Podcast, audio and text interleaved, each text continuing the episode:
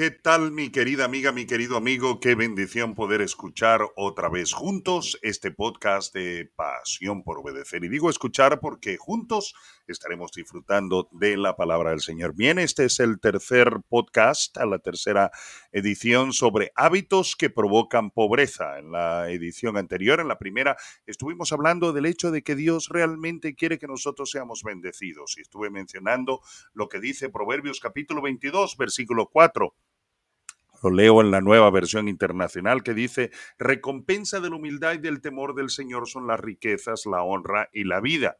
Y en la edición eh, anterior estuve hablando sobre nada más y nada menos que la falta de disciplina.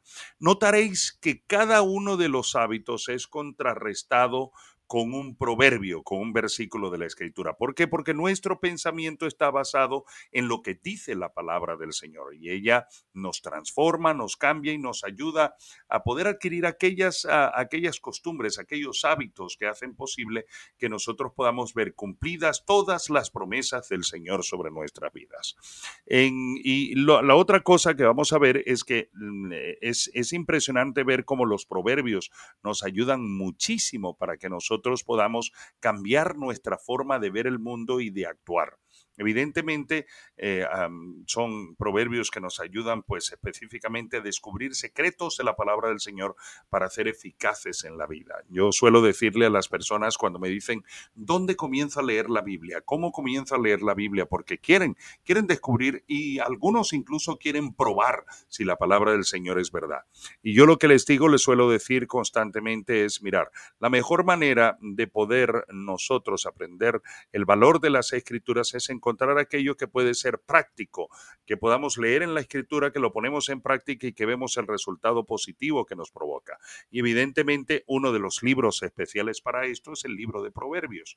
Tiene 31 capítulos, nosotros tenemos en la gran, en, por lo menos en seis meses al año, 31 eh, días y nosotros con la excepción seis meses al año, eh, con la excepción de febrero que tiene 27, 28, lo que sea, pero debo decirte que si tú todos los días abres en el libro de Proverbios lo buscas eh, allí, eh, por ejemplo, en el Google, si tú buscas, por ejemplo, hoy es el día 21 de septiembre, tú puedes abrirlo en Google, buscar Proverbios 21 y leerlo. No te tomará más de cuatro o cinco minutos pero si lo lees, evidentemente descubrirás preciosas enseñanzas de la palabra del Señor, como la de hoy. Hoy vamos a estar leyendo Proverbios capítulo 13, versículo 18. Mira lo que dice.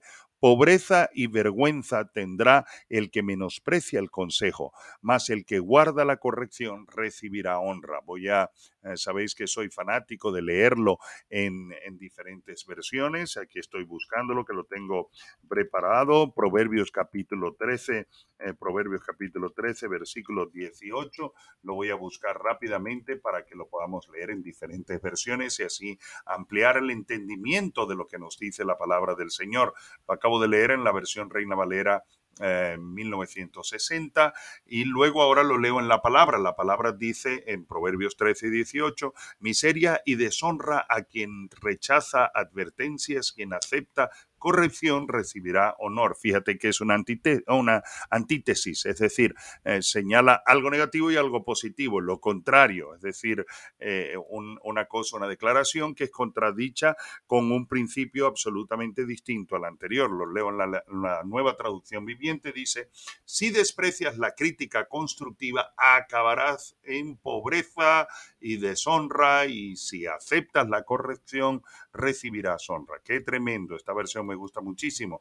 La nueva versión internacional dice, el que desprecia la disciplina sufre pobreza y deshonra y el que atiende la corrección recibe grandes honores. Y termino leyéndola en la nueva traducción del lenguaje actual y alguien me podría preguntar, ¿por qué lo lees en diferentes versiones? ¿Me marea? No, todo lo contrario, presta atención y te darás cuenta que cada versión, cada forma de traducir eso, lo que quiere decir la palabra versión, te añade conocimiento y entendimiento a lo que el versículo dice, a lo que el principio de la palabra establece. Dice, si no aprecias la disciplina, te esperan la pobreza y la deshonra. si aceptas que se te corrija, recibirás grandes honores. Ahora, este versículo es bien interesante porque eh, simplemente está diciendo, si, no me, si no recibes consejo, si no eres capaz de ser enseñable, si no eres capaz de aprender de aquellos que probablemente tienen mucho más experiencia que tú, pues el único resultado que vas a tener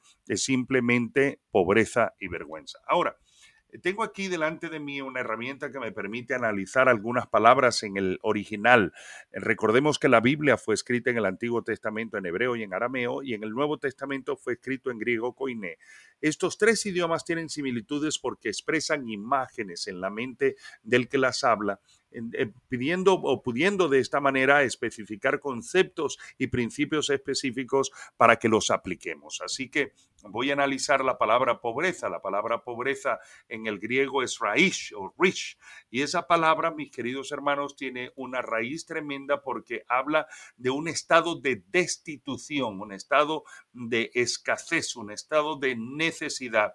Pero me causa curiosa, eh, curiosa, eh, me, causa curiosa impresión es el hecho de que dice que es algo que la persona podría provocarse a sí mismo. Y eso es cierto, mis queridos hermanos. Yo conozco gente, mi madre fue una de ellas, mi padre, eh, que nacieron en situaciones muy difíciles, pero que pronto lucharon con esfuerzo y con sacrificio y salieron adelante y pudieron prosperar en la vida. Y eso es lo que cada uno de nosotros deberíamos hacer. Eh, es decir, que rich, eh, la, raíz de la palabra rich, que es pobreza, señala que es algo que se podría autoinfligir, es decir, que la persona lo puede provocar. Una de esas razones es por la cual estoy compartiendo con vosotros acerca de hábitos que provocan pobreza, para que tú no los cultives. En este caso particular estamos hablando del hábito de no escuchar consejos.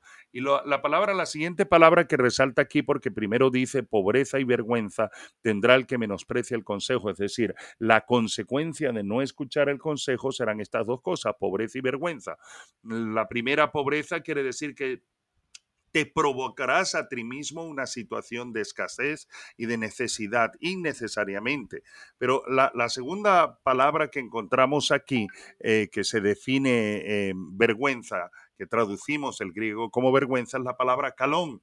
La palabra calón habla de desgracia, habla de confusión, habla de deshonra, habla de ignominia, de reproche y de, y de vergüenza. La palabra vergüenza tiene una raíz mucho más profunda que habla de, ¿cómo decir?, el, desprecio, de poder ser eh, echado a un lado simple y llanamente porque eh, no se actuó correctamente. Es decir, nosotros necesitamos aprender a recibir consejos de las personas. Eh, hay personas que son sabias en su propia opinión y simplemente no obtienen los resultados que pudieran lograr si aprenden a, escuchar y a tener consejos. Eh, particularmente a mí me gusta escuchar a las personas, porque cuando escucho, mis queridos hermanos, simplemente aprendo de las personas. También he aprendido, por ejemplo, de mi hermano, el pastor Juan Carlos Jiménez, que, somos como hermanos, eh, somos hermanos en el Señor, inseparables. Una de las cosas que él me decía cuando trabajaba en Uber, es que él le decía a las personas, edúqueme, enséñeme sobre su trabajo, porque en las conversaciones en el taxi, cuando él hacía los servicios de Uber, simplemente eh, entendió que Dios quería que aprendiera de lo que las personas hacían. Y cuando alguien le decía, yo soy médico, yo hago esto, cualquiera que fuera la profesión, una cosa que les decía es, edúqueme, enséñeme, dígame qué es lo que usted hace. Y es algo que nosotros debemos aprender. Nosotros debemos aprender a escuchar las personas. Debemos entender que tenemos a nuestro alrededor un cúmulo de conocimiento del cual nosotros podemos sacar provecho, simplemente si nos ejercitamos en escuchar, en cerrar nuestra boca un tiempo, dejar descansar nuestra lengua y permitir que otras personas puedan derramar su experiencia sobre nosotros. Te maravillará que la gran mayoría de las personas, la gran mayoría, con muy pocas excepciones, encontrarán un placer extraordinario en poderte compartir sus experiencias, porque eso les hace sentir importantes. Y qué lindo es que tú, con tu actitud de escuchar, escuchar el consejo de las demás personas, también puedas hacer bien ayudando a que otras personas se sientan afirmadas e importantes. Pero aquí hay algo muy, muy, muy importante que mm, debo decirte. La segunda parte del versículo dice, más el que guarda la corrección eh, recibirá honra. Y quiero analizar allí dos palabras, ¿no?